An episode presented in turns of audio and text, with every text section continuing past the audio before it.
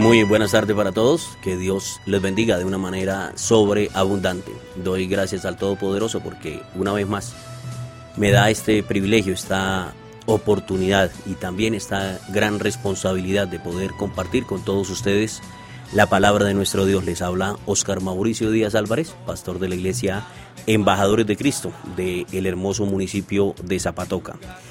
Le doy gracias al Señor por permitirme estar aquí con todos ustedes. También les agradezco a cada uno su sintonía, al estar ahí atentos, pendientes de esta prestigiosa emisora Radio Zapatoca para escuchar este mensaje de la palabra de Dios. Recordemos que la palabra de Dios no es un libro más, es un libro que es vivo y tiene la capacidad de transformar, de obrar en el ser humano, de confrontar, de redarguir, de enseñar, de corregir, de instruir, de acuerdo al plan y al propósito que Dios tiene para nuestra vida. Ese es el objetivo de la palabra de Dios, como nos dice ahí en el capítulo 20 del Evangelio de Juan, nos dice que no todo quedó escrito, pero que lo que ha quedado escrito es para que creamos que Jesús es el Hijo de Dios y para que creyendo tengamos vida en su nombre. Nos dice aquí en Juan capítulo 20, versículo 30, dice,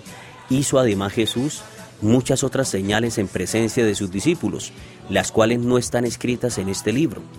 Pero estas se han escrito para que creáis que Jesús es el Cristo, el Hijo de Dios, y para que creyendo tengáis vida en su nombre. Y el último versículo del Evangelio de Juan nos dice, y hay también otras muchas cosas que hizo Jesús, las cuales si se escribieran una por una, pienso que ni aún en el mundo cabrían los libros que se habrían de escribir.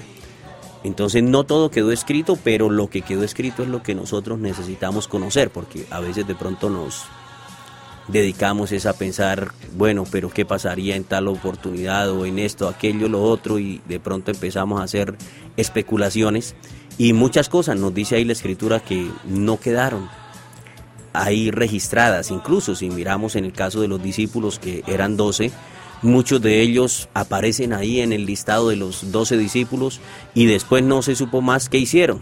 Y a veces se piensa, fue que no hicieron nada. No, lo que pasa es que trabajaron de pronto en otro lugar, en otra parte, y lo que quedó escrito es lo más relevante o lo que nosotros más necesitábamos saber, y muchas cosas no quedaron ahí registradas en la palabra de Dios.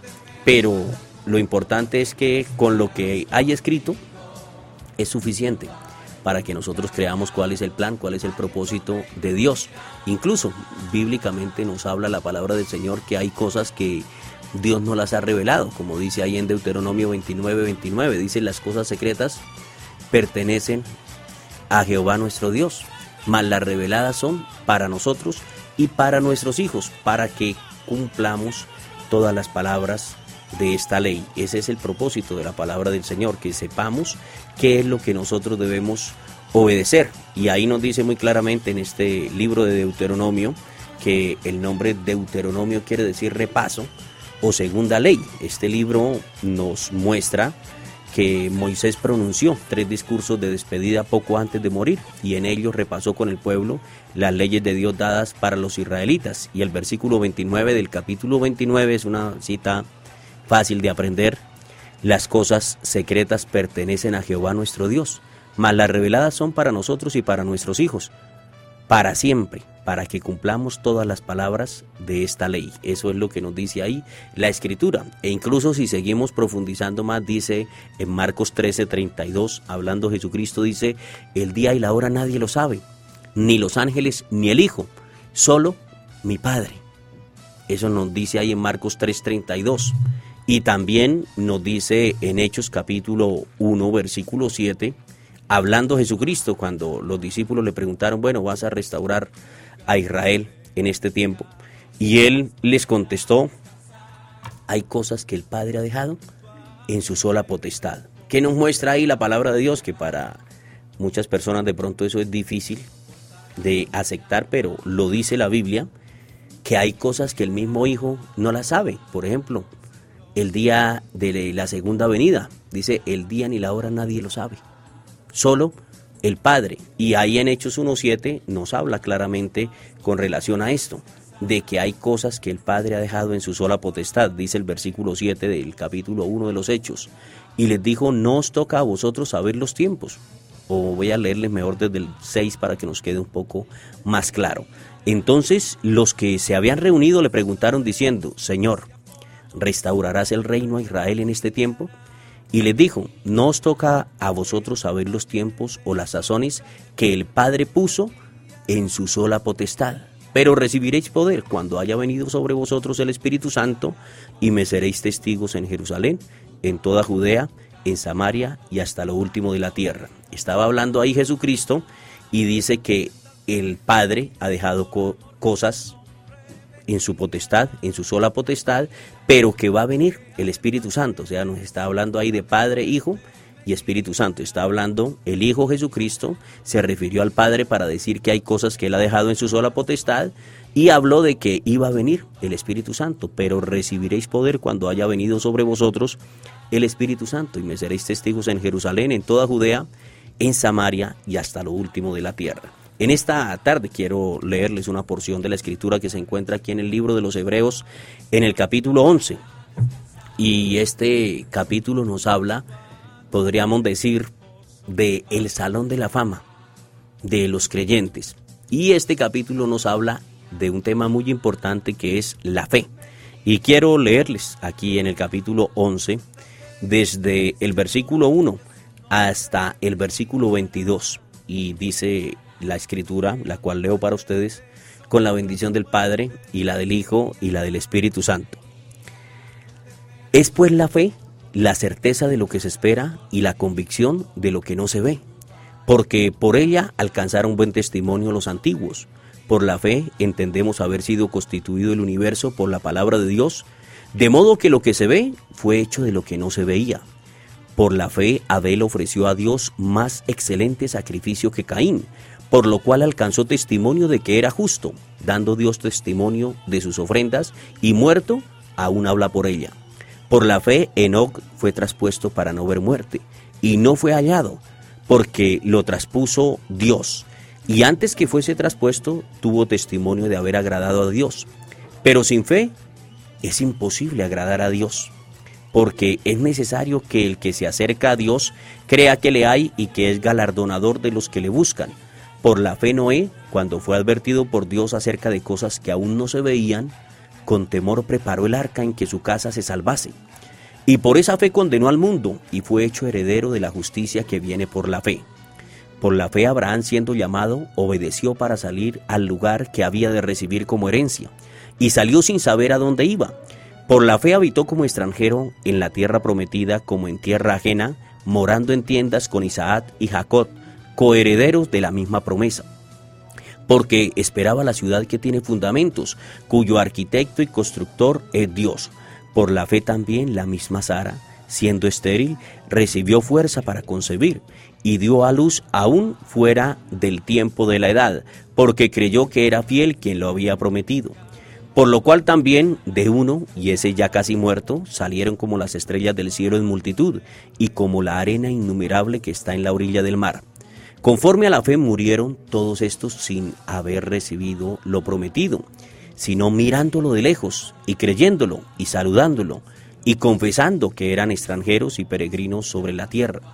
Porque los que esto dicen claramente dan a entender que buscan una patria, pues si hubiesen estado pensando en aquella de donde salieron, ciertamente tenían tiempo de volver, pero anhelaban una mejor, esto es celestial por lo cual Dios no se avergüenza de llamarse Dios de ellos, porque les ha preparado una ciudad.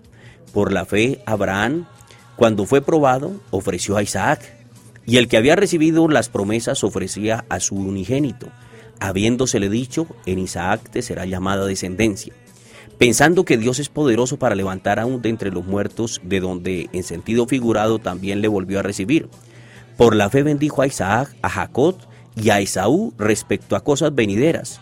Por la fe Jacob, al morir, bendijo a cada uno de los hijos de José y adoró apoyado sobre el extremo de su bordón. Por la fe José, al morir, mencionó la salida de los hijos de Israel y dio mandamiento acerca de sus huesos. Entonces, en esta tarde quiero hablarles acerca de lo que es la fe. Este capítulo nos habla mucho acerca de la fe e incluso nos define qué es la fe. Nos dice la palabra del Señor que la fe es la certeza de lo que se espera y la convicción de lo que no se ve. Y la Biblia nos muestra la naturaleza de la única fe que Dios acepta. Y es una fe que triunfa aún en la peor de las circunstancias.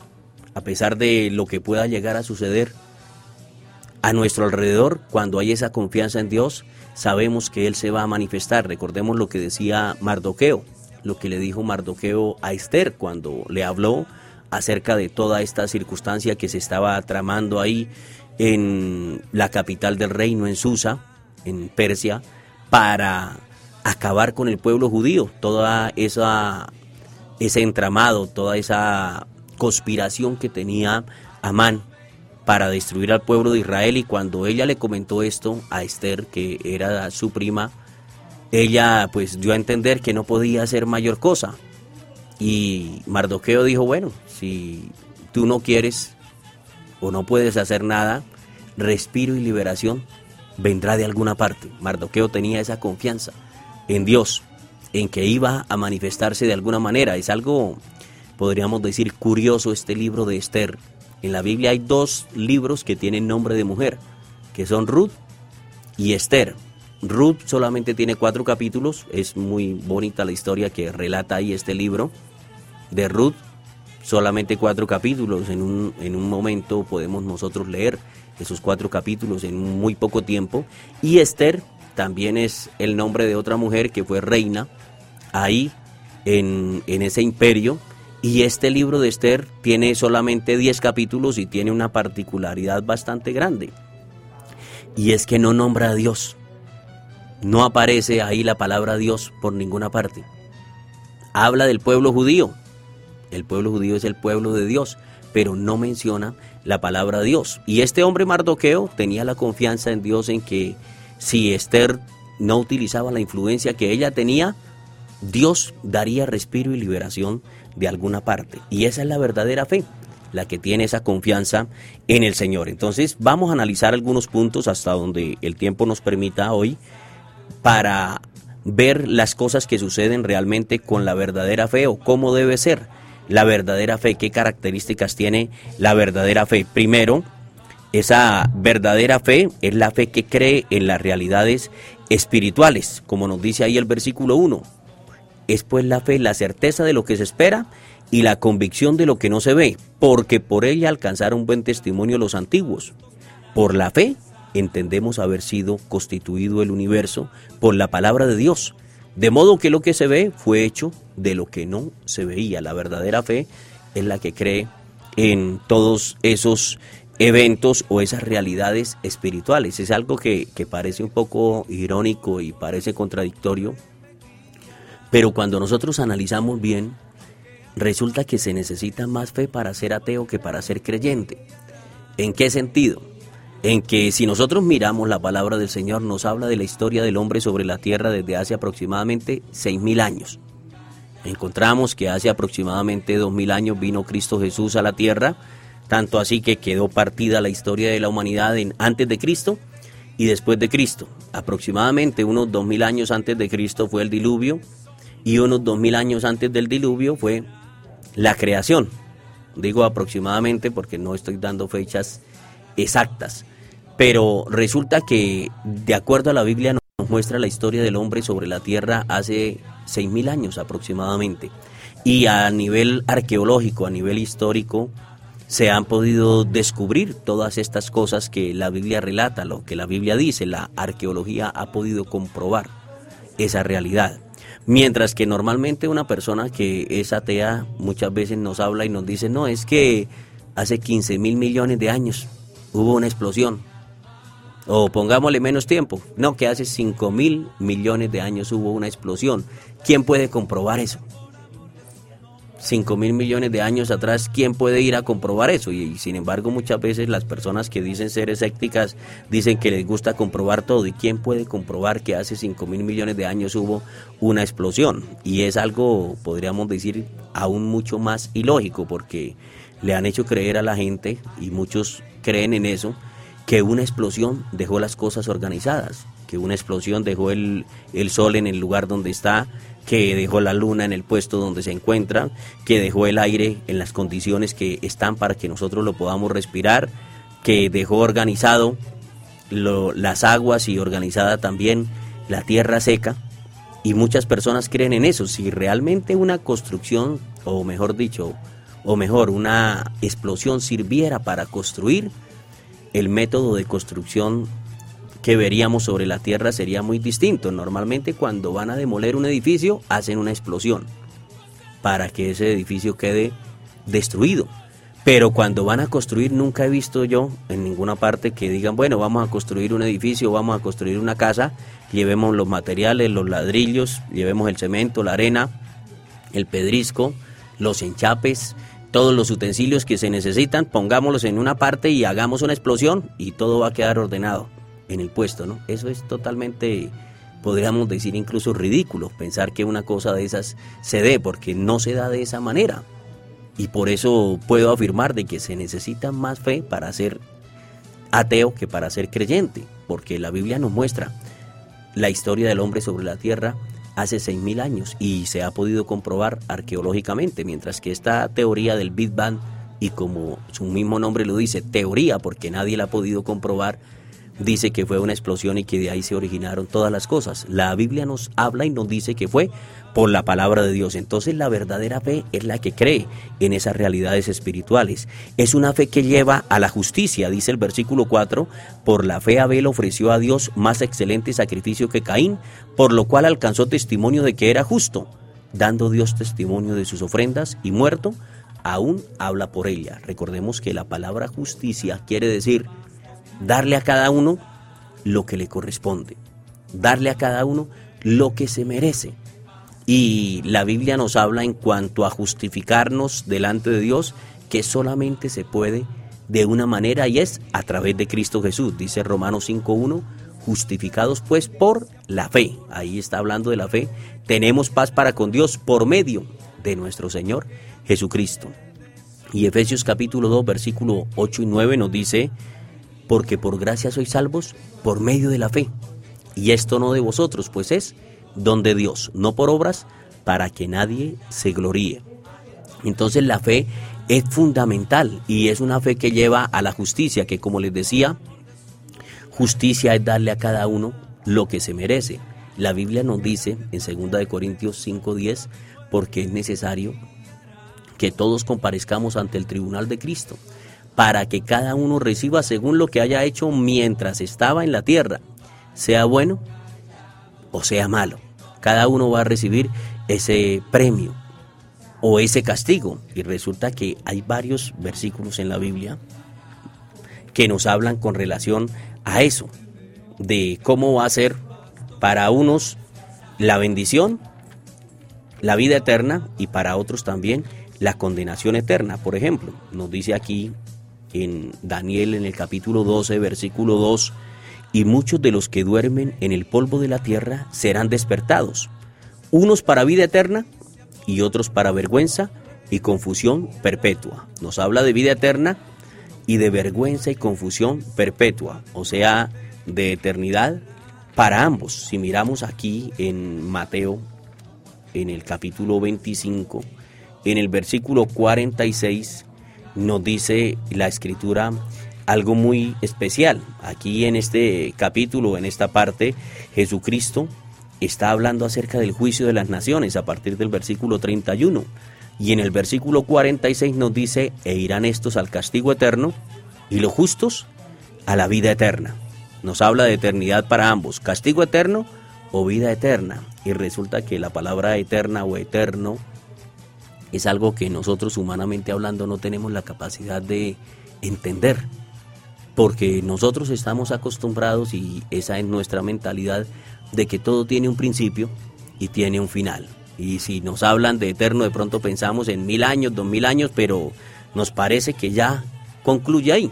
Pero la Biblia dice que es por los siglos de los siglos, algo que nosotros no logramos comprender en nuestra naturaleza humana. Pero aquí en Mateo 25 nos habla de que hay castigo eterno y que hay también vida eterna. Si miramos aquí en el Evangelio de Juan, en el capítulo 5, versículo 29, nos habla otra vez de esta misma circunstancia, de esta misma situación. Dice entonces la palabra del Señor, y los que hicieron lo bueno saldrán a resurrección de vida, mas los que hicieron lo malo a resurrección de condenación. Y segunda de Tesalonicenses, en el capítulo 1, del versículo 6 en adelante, nos habla también con relación a este tema y nos dice lo siguiente, del versículo 6 en adelante, porque es justo delante de Dios pagar con tribulación a los que os atribulan, y a vosotros que sois atribulados daros reposo con nosotros, cuando se manifieste el Señor Jesús desde el cielo con los ángeles de su poder, en llama de fuego, para dar retribución a los que no conocieron a Dios ni obedecen al Evangelio de nuestro Señor Jesucristo, los cuales sufrirán pena de eterna perdición, excluidos de la presencia del Señor y de la gloria de su poder. Y aquí al finalizar la Biblia, en Apocalipsis capítulo 20, en el versículo 15, nos da otra sentencia terrible, tremenda. Dice aquí la palabra del Señor. Voy a leerle desde el versículo 12 para que nos quede un poco más claro. Apocalipsis 20:12 dice, y vi a los muertos grandes y pequeños de pie ante Dios, y los libros fueron abiertos. Y otro libro fue abierto, el cual es el libro de la vida, y fueron juzgados los muertos por las cosas que estaban escritas en los libros, según sus obras. Y el mar entregó los muertos que había en él, y la muerte y el Hades entregaron los muertos que había en ellos, y fueron juzgados cada uno según sus obras. Y la muerte y el Hades fueron lanzados al lago de fuego. Esta es la muerte segunda. Y el que no se halló escrito en el libro de la vida fue lanzado al lago de fuego. Entonces la Biblia nos habla de que la verdadera fe es la que nos lleva a la justicia y la justicia es darle a cada uno lo que le corresponde. Por ejemplo, aquí en Juan capítulo 3, que probablemente es el versículo más conocido por todo el pueblo cristiano, por todo el pueblo evangélico, desde el versículo 3, o mejor, el capítulo 3, desde el versículo 16 en adelante, nos dice lo siguiente, dice, porque de tal manera amó Dios al mundo que ha dado a su Hijo unigénito, para que todo aquel que en él cree no se pierda, mas tenga vida eterna. Porque no envió Dios a su Hijo al mundo para condenar al mundo, sino para que el mundo sea salvo por él. El que en él cree no es condenado, pero el que no cree ya ha sido condenado, porque no ha creído en el nombre del unigénito Hijo de Dios. Y esta es la condenación, que la luz vino al mundo y los hombres amaron más las tinieblas que la luz, porque sus obras eran malas. Porque todo aquel que hace lo malo aborrece la luz y no viene a la luz, para que sus obras no sean reprendidas. Mas el que practica la verdad viene a la luz, para que sea manifiesto que sus obras son hechas en Dios. Entonces la verdadera fe lleva a la justicia y esa justicia es que cada a cada uno se le va a dar conforme a sus obras. También nos habla la palabra del Señor y nos dice que la verdadera fe es la que busca a Dios. Y aquí hay un versículo muy importante, que es el versículo 6, que dice, pero sin fe es imposible agradar a Dios, porque es necesario que el que se acerca a Dios crea que le hay y que es galardonador de los que le buscan. Sin fe es imposible agradar a Dios. Por eso la palabra del Señor nos enseña y nos dice que una persona debe ser bautizada después de que ha creído. Dice en Marcos 16, versículo 15 en adelante, dice, id por todo el mundo y predicad el Evangelio a toda criatura. El que creyere y fuere bautizado será salvo, mas el que no creyere será condenado.